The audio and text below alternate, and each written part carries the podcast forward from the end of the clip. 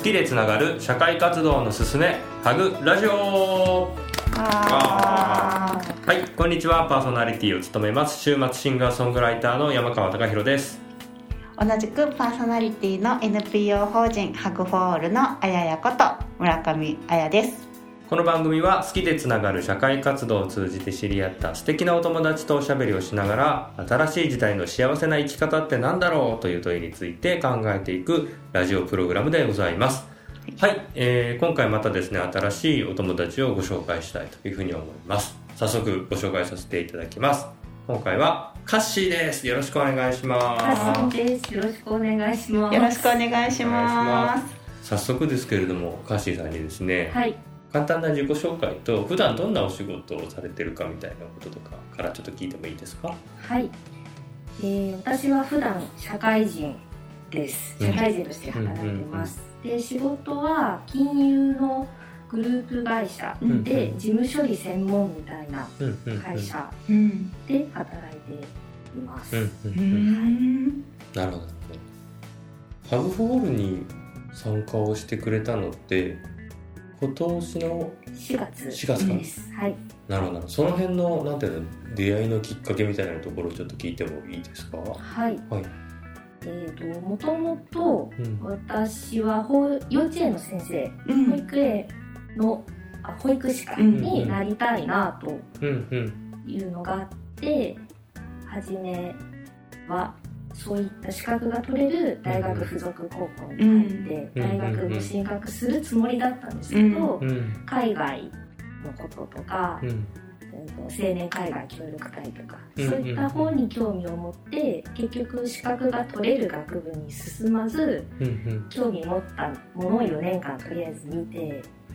でその中にちょっと子供に関するものもあったんですけど、うん。最終的にまずは社会人になってうん。一人前になってからうんうん。何らかの形で関わりたいなと思ってました。なるほどなるで気づけばまあ10年ぐらいになってしまい、ほどうんうん。さあ今後の人生どうしようかなって時にうん。やっぱり子供ってキーワードが残ってたのでう、んなんかできないかなと思ってうんうん。ネットで検索したっていうのがうんきっかけになってます。うん。ネットで検索出ました、うん。ネットで検索っていうのは検索キーワードを何で検索するんですかボランティア子供みたいな。あ、そうですね。はいはい。それでまとめサイトみたいなのが出てきたので、うんうん。まあ、活動場所とか希望とか、はどんなことを支援する、うん。勉強を教えるだったり、はいはいあはのなんだろう子供と一緒にこう週末あのなんか山で遊びましょうだったり、うんうんいろいろこう団体によって目的が違うので、うんイメージに合うとこはどこかなっていうとこいで探してはちょっと詳細に見 てっていうのを繰り返してでここがなんとなくイメージに近いかなと思ったので、うんはいはい。まずは説明会というか、うんはい、うん。うんっていうところでなんとありがたい。ありがたいですうん。えそのイメージに近いって今言ってくれたのってどの辺がそのイメージ？なほ他に比較したものその、ま、はい。うん悩んだものとかもしあればなんかそういうのも合わせてちょっと聞いてもいいですか？どの辺が決め手だったんだろうと思って。こう勉強を教えたいみたいな学習支援じゃなかったんです、うん。ああは私いはいの中で、はいはい。であとは普通にその先生として保育園幼稚園で働きたいっていうイメージでもなくって、うん。うんあと子ども食堂みたいなうん本当に一時的なその地域の子に関わるでもないなとか、うんうんこう自分の中でノーと思うものをうんうん。こう除外していった結果、うん。この活動が一番なんか身近というか、うん。自分のイメージに近いなっていうふうに思っていうへところですね。なるほど、うん。結構そうねこのハグフォールってそのいわゆる学習支援の入り口は持ちつつも、うん。とは言ってもそのなんて言うんだろう単純なその教科学習お勉強のその教えるみたいなこととはちょっと違うところに価値を置きましょうっていうのがある、うん。僕らの中で。結構それは分かりやすいかっていうと分かりやすくはないコンセプトだと思ってて、だからその辺がなんて言うんだろう近かったってことなのかな？そうですね。うん。その生きていくっていうところをベースにしている。その子の生活を考える。うん。人生を考えるっていうのはあれですけど、うん。うんっていうところのその関わりの幅の広さっていうか、うん。勉強じゃないんだよな、まあ、勉強は大事なんですけど、自分が関わりたいのは勉強を教えることじゃないなっていうところ。うんそこだけじゃないよっていう。ただ楽しく一緒に遊ぼうでもないし、うん。っていうところでなんかなんとなく。ってういうん。うん。うまくちょっと説明ができないんですけれど。うん。でもなんかそのザ勉強ってわけでもないし、うん。ただ楽しく遊んで、その時が良ければいいっていうことでもないし、うん。だからなんかこうなんとなくその長期的に寄り添っていくみたいな,、なんかその子ども食堂みたいにそのそこの時たまたまこう来てた地域の子とつながるっていうことでもなくなんとなくこう子どもの成長みたいなこととかを見守りつつ長期的に関係性を作っていく、うん。でそこの見守る力っていうのもなんかその勉強だけじゃなくてその子の人生に役立つような力を育みたいみたいなことなのかなというふうに思ったんだけど。はい。うん。うんでもあれだよね。そのうんと聞いてて思ったのはその子ども食堂とかはその地域に寄り添い、うん。そのうん食べるというかそのうんとなんていうんだろうししっかりそのそこで生活をしていくっていうのを軸にしての継続的な寄り添いを多分コンセプトにしていて僕らは多分同じその継続的なんだけどその子の成長とか、うんなんて言うんだろう対話とか、うん。なんかその考えるとかなんかなんて言うんだろうな。まあ対話とかなのかなやっぱり。なんかそう,、うん。そういうところ心を通わせ合うみたいなそこの活動軸になんかやってるみたいなところがあるのかなと思って。まあ多分その辺の何を軸に置くかみたいなところの多分はい。フィット感なのかなみたいなことは、うんうん、ちょっと聞いてて思ったんですけど、まうん。あ、そんな中でそのうんと応募してくれてその実際なんて言うんだろう中に入りますってことになってその当初の期待とい。実際始めてみてのうん。そのギャップとか第一印象とかうん。なんかその辺ってどんな感じでした。ギャップはあまりなかった。うんうんですで第一印象のところはホームページで見たのとの違和感がなかったなっていうとこうんろが大きくて、うんあその団体を選ぶ中の一つの理由に規模が大きすぎないっていうのもあうったんですん。あよ、あなるほど。ね顔が見えないとか、うん。なんかすごい偉い人がいて、うん。すごいこう組織が分断されてて、なんかすごい偉い人いっぱいいて、っていう格式があったものはうん。私続かないなっていうのが、なんかこう義務感の方が強くなっちゃううんあーはいだかないっていうのもあってそういうのもちょっと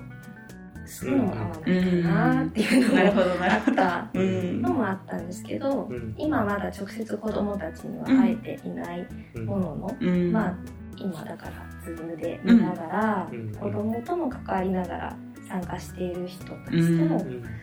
直接ではないけど顔合わせてあこの前も一緒にうん。入っていただいた方とか、うん。何かの時にお名前だけ見かけたとか、うん。うんそうやってこう人の顔が見える組織の方が好きだなっていうのもうん。イメージ通りだったなってういう、ん。よかった。いいいい子さんというかうん。イメージそこのギャップがなかったから、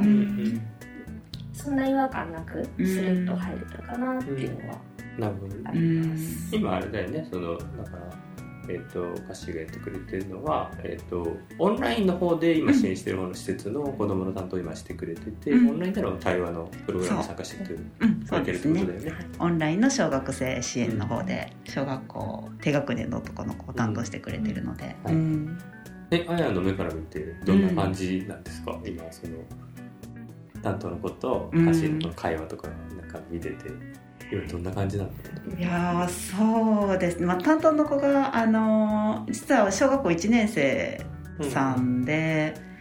まあなので最初はなんかこうお話もなかなかドキドキしちゃってうんお子さんの方もできなくってうんみたいな感じだったのがあのカッシーとそしてもう一人担当はトシさんっていう、まあ、こちらも優しいすごい男性なので、もう2人のこの包容力と笑顔で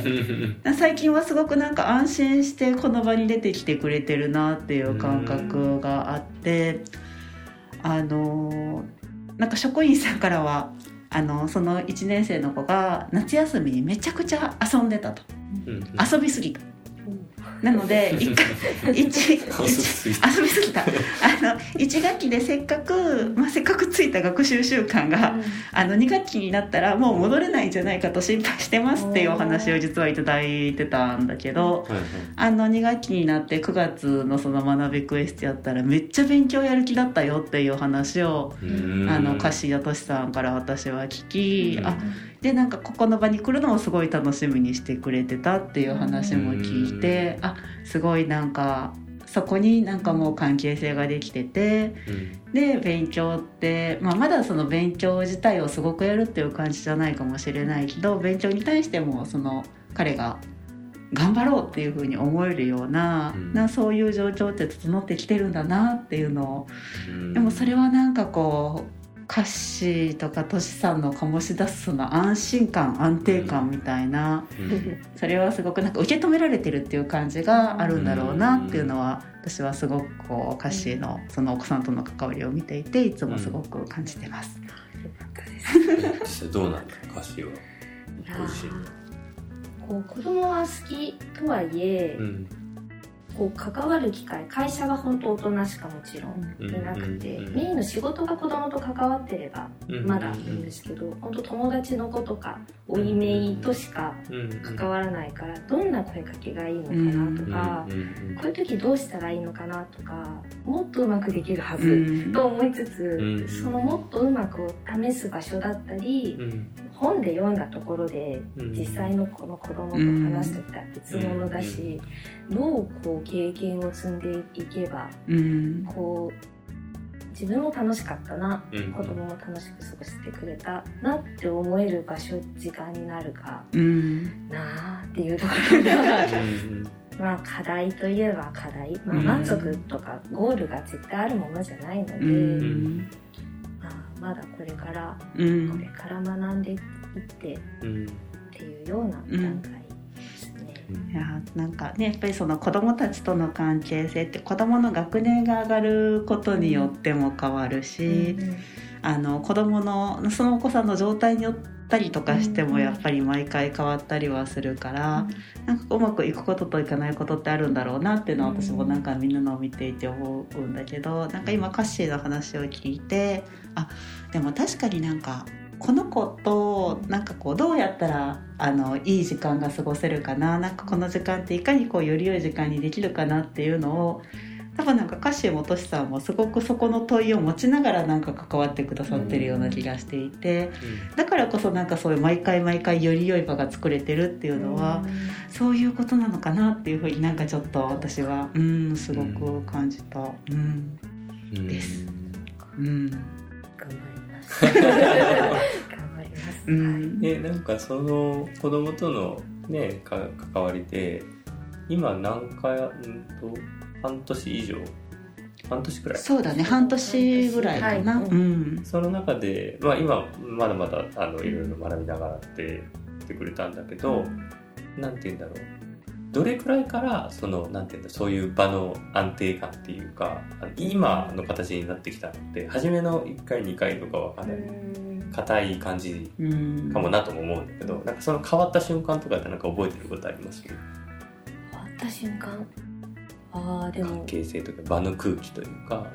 ずっとでもその担当してる子は、いい意味で変わらなかったのかなって、う。ん、こっちの捉え方が変わってきたのかなっていう感じで、なるほど。っ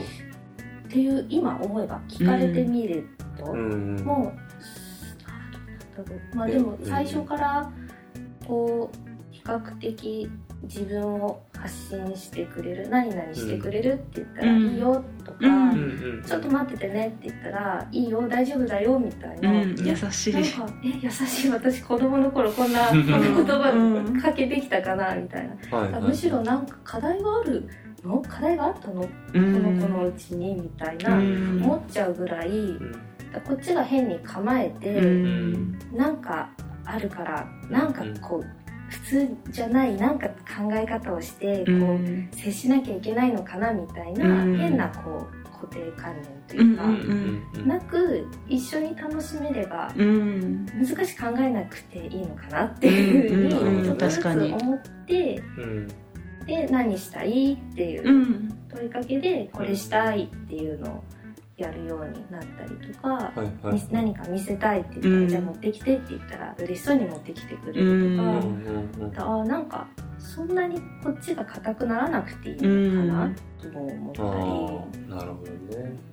だからそれがやっぱり直接会えてれば、もうちょっとその距離感がつかめたのかもしれないけど、なんせ画面上なので、うん。